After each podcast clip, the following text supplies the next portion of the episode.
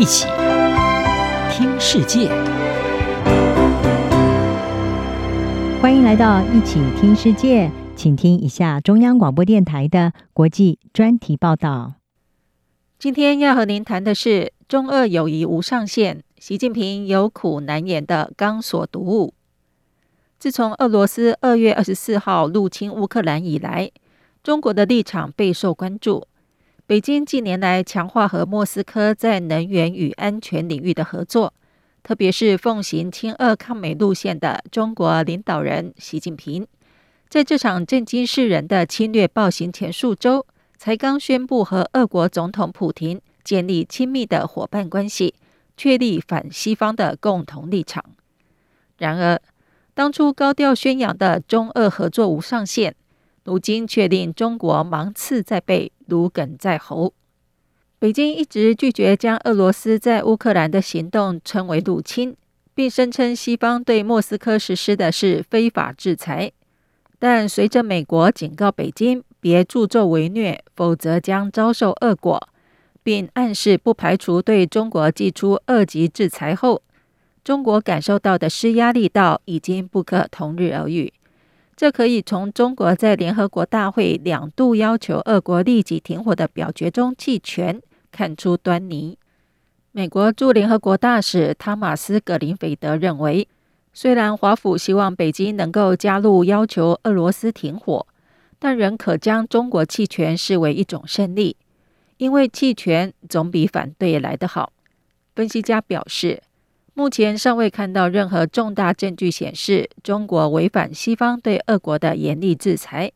但有强烈迹象表明中国正在两头押宝，特别是在经济战线上。美国官员也预期北京对莫斯科的支持并不会跨越美国与欧盟设下的红线，毕竟欧美占中国全球贸易比重高达四分之一，相较之下，俄罗斯仅占微不足道的。百分之二点四。白宫国家安全委员会印太事务主任胡博就认为，中国可能持续对俄罗斯经济提供支援，并同时维持与欧洲和美国的经济联系。美国智库战略暨国际研究中心中国专家甘乃迪表示，目前几乎没有迹象表明中资银行支持被制裁的俄国金融机构。而且部分中国企业正在减少对俄国的销售，这显示虽然中国表面上还在嘴硬，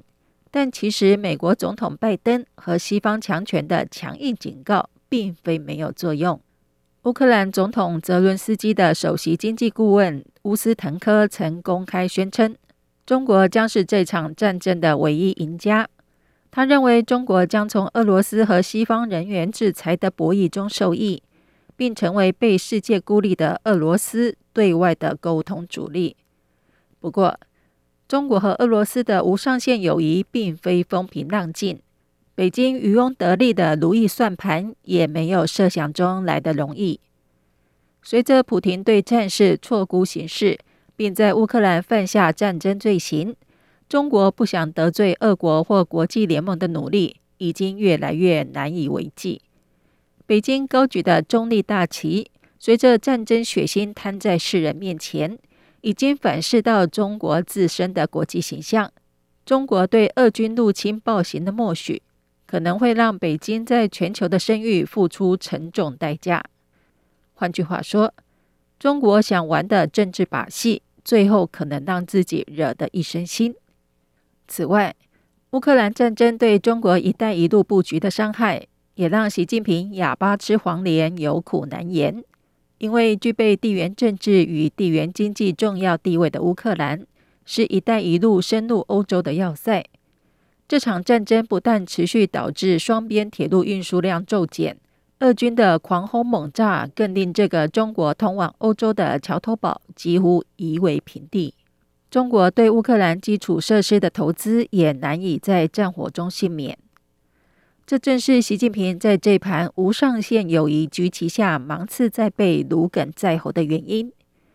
因为一场打得远比想象中更久、受到世界关注远超过预期、侵略者要付出的代价远超过沙盘推演的乌克兰战争，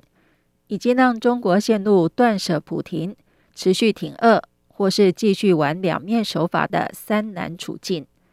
更何况，中国目前可说是泥菩萨过江，自身难保。除了难逃乌克兰战争导致的全球供应链中断困境，在国内也因为坚持疫情清零政策的严厉封城做法，饱受民怨。中国驻美大使秦刚日前为中国的立场做了某种程度的纠正。他说：“中俄关系无上限，有底线，底线就是国际准则。”这等于是给北京和莫斯科的无上限伙伴关系加了但书，也是在给习近平失败的政治决策布破网。